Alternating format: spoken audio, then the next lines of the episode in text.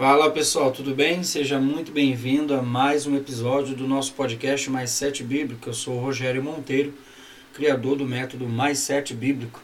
E hoje nós vamos continuar estudando o livro de Atos, amém? Hoje o capítulo 14, você que está nos acompanhando, é, semana passada, sexta-feira da semana passada foi o capítulo 13 e hoje o capítulo 14, ok? Hoje, exatamente hoje, estamos chegando na metade do livro de Atos. Amém? Então, mais esse mesmo período de semanas, a gente vai eh, chegar ao fim. Você que não ouviu ainda o primeiro capítulo, segundo, terceiro, quarto, até o 13, ok?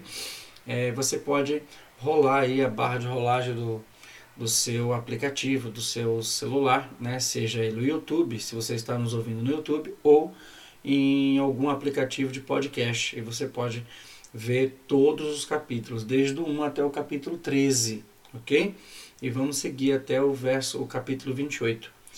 Capítulo 14, verso 1 diz o seguinte: E aconteceu que em Cônio entraram juntos na sinagoga dos judeus e falaram de tal modo que creu uma grande multidão, não só de judeus, mas de gregos. Preste atenção nisso. É, eu quero que você entenda que aqui está seguindo a história da primeira viagem missionária de Paulo e Barnabé, ok? Primeira viagem é, missionária de Paulo e Barnabé acontece no capítulo 13, tá? E no capítulo 13, e no capítulo 13, eles é, saem fazendo a obra missionária porque o Espírito Santo escolheu.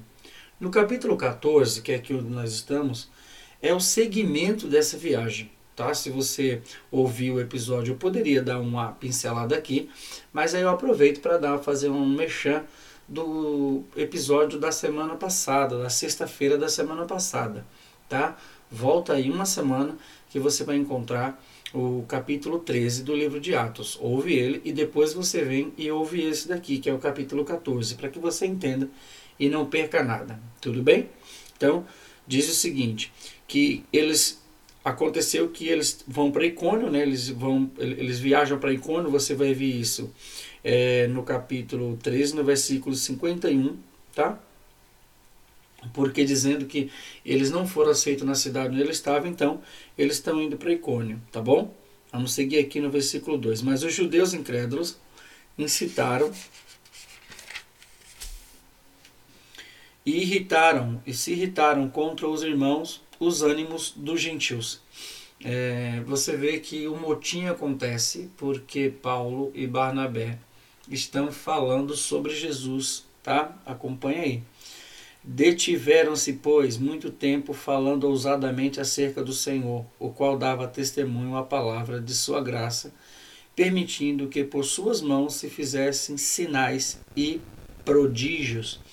Veja bem, o, o povo ficava irritado, era contra Paulo e Barnabé, mas a verdade é que Deus confirmava o ministério desse, desses homens é, com milagres, ok? Era poder, era, não era apenas palavras, mas era palavra e poder, ok? Então veja que o ministério de Barnabé e de Saulo está sendo confirmado, confirmado pela misericórdia e poder de Deus. Ok? Verso 4: E dividiu-se a multidão da cidade, e uns eram pelos judeus e outros pelos apóstolos. E havendo um montim, tanto dos judeus como dos gentios, com os seus principais para o insultarem e apedrejarem. Sabendo eles, fugiram para Listra e Derbe, cidades da Licaônia e para a província circunvizinha, e ali pregar o evangelho. A, a lição aqui, o primeiro mais sete, pega aí, meu irmão, o primeiro mais sete. Anote isso aí. O primeiro mais sete aqui desse capítulo é nunca pare de tentar. Ok? Porque talvez eu, eu conheço uma meia dúzia de cristãos, você deve conhecer também, que se tivesse passando por isso que Paulo e Barnabé está passando aqui, sabe o que falaria? E talvez até a gente também, sabe? é, eu e você, que você que está ouvindo, eu que estou aqui falando aqui, talvez a gente diria, não, Deus não está nesse negócio. Deus não está nesse negócio porque quando Deus está no negócio dá certo. A gente não costuma falar assim? A gente não costuma falar desse jeito? Né? Se a gente vê um negócio dando errado, a gente não tende a falar que Deus não está a favor daquilo? Precisamos saber, meu irmão, se realmente é Deus que está fazendo aquilo, porque às vezes a nossa falta de disposição para lutar faz com que a gente perca a bênção, perca o projeto que Deus preparou. Porque imagine se Paulo e Barnabé tivessem desistido. Você vai ver agora começar um, um outro conto, e quando é, você ouvir isso daqui, você vai ver que eles não deveriam ter parado mesmo. Por quê? Porque havia um propósito, havia um projeto de Deus. E por causa desse projeto eles não desistiram, ok? Mesmo sem conhecê-lo na íntegra. Verso 8 diz assim: Estava sentado em listra certo homem, leso dos pés, coxo desde o ventre da sua mãe, o qual nunca tinha andado. Este ouviu falar Paulo, que fixando nele os olhos e vendo que tinha fé para ser curado, disse em voz alta: Levanta-te, direito sobre os teus pés. E ele saltou e andou.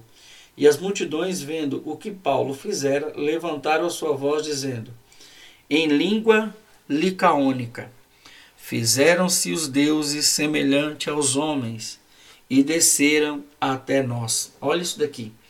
Começaram a acreditar que Paulo era um Deus. Olha a mente do, do, do, do, do, do dos, dos cidadãos, olha a mente do, do, desse povo incrédulo, sabe? Tudo bem que eles passaram a acreditar por causa do milagre, né? O, o, o milagre é, é, impressionante aqui. E isso foi o que é, é, convenceu eles. Em contrapartida, a fala deles, vocês viram a fala deles? Ó, deuses se fizeram semelhante a homens e agora estão habitando entre nós. Isso aqui é interessante por quê?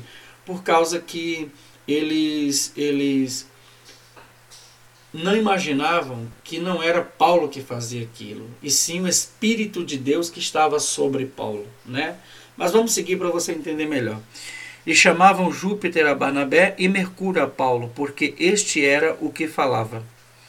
E o sacerdote de Júpiter cujo templo estava em frente da cidade, trazendo para a entrada da porta touros e grinaldas, queriam que a multidão sacrificar-lhes.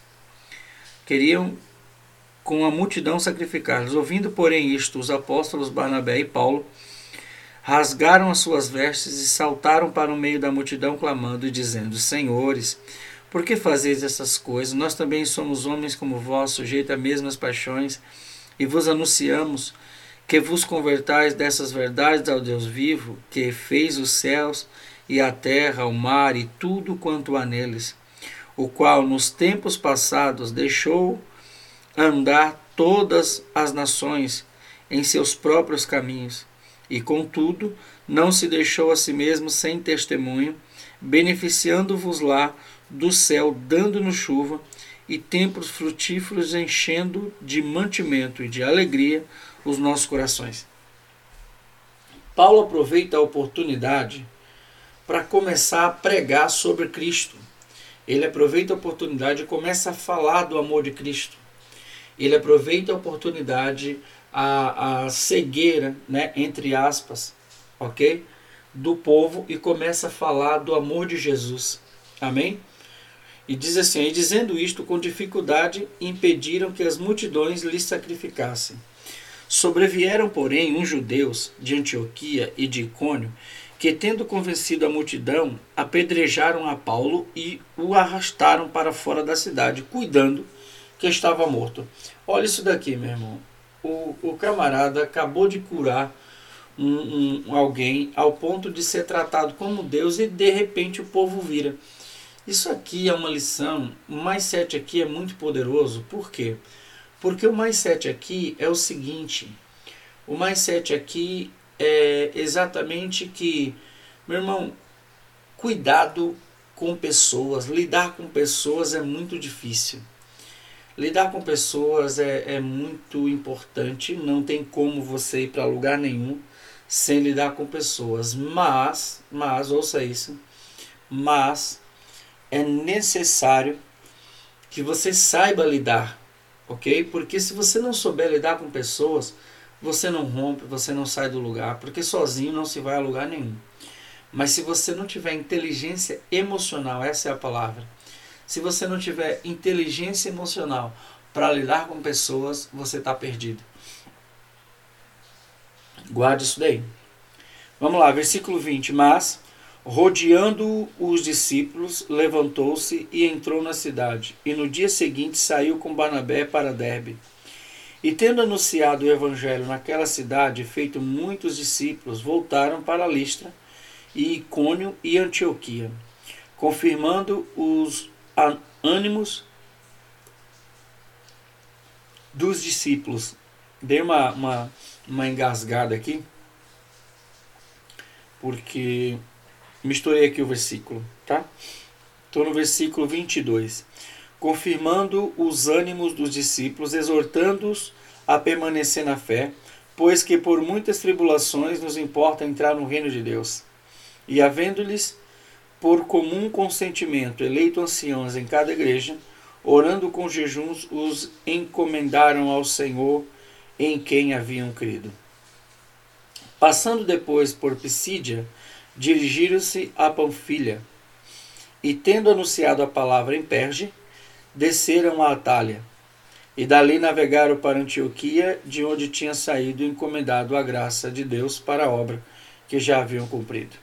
E quando chegaram e reuniram a igreja, relataram quão grande coisas Deus fizera por meio deles, e como abrira aos gentios a porta da fé. E ficaram ali não pouco tempo com os discípulos. Aqui finaliza a primeira viagem missionária de Paulo e Barnabé fatos grandes. A Bíblia fala que houve muitos milagres, mas grandes fatos mesmo, meu irmão, foi só a cura do moço, ok? Apesar da Bíblia relatar que foram muitos milagres, mas relatados foi a cura do moço. Mas entenda bem, aqui eles tiveram a primeira experiência. Eles abriram igreja, eles fizeram tudo acontecer. Eles, eles, foram, eles foram os desbravadores, ok? E que bom que eles aceitaram fazer isso. Porque foi a partir daí que as viagens missionárias se tornaram é, comuns. Né? Quem lê a Bíblia hoje acredita que é possível fazer missões porque Paulo e Barnabé fizeram missões. O mais sete aqui para a gente finalizar esse capítulo 14 do livro de Atos é exatamente esse. É, hoje a gente acredita que é possível fazer missões porque Paulo e Barnabé fizeram missões. E que bom que eles fizeram. Louvado seja Deus por isso. Então, meu irmão, nunca pare de fazer missões. Pastor, mas eu não tenho dinheiro para ir para fora, meu irmão, faz do lado da tua casa, na tua escola, faz na tua empresa, faz orando, meu irmão, mas faz, faz alguma coisa. Amém? Que Deus abençoe sua vida, guarde esse capítulo no seu coração, essa palavra, esse episódio, compartilha. Quero te pedir, se você está nos ouvindo no YouTube, se inscreva em nosso canal curta esse vídeo. Quanto mais curtida, mais pessoas podem ver o YouTube. Mostra para mais pessoas. Se você está nos ouvindo no aplicativo de podcast, printa a tela, posta aí nas suas redes sociais, no status do seu WhatsApp. Partilhe o que é bom, meu irmão. Partilhe aquilo que te faz bem. Amém? Que Deus te abençoe, que haja paz dentro do teu coração e que haja prosperidade dentro do teu lar. Um ótimo final de semana e até o próximo mais sete Bíblico Cast. Tchau, tchau. Deus abençoe.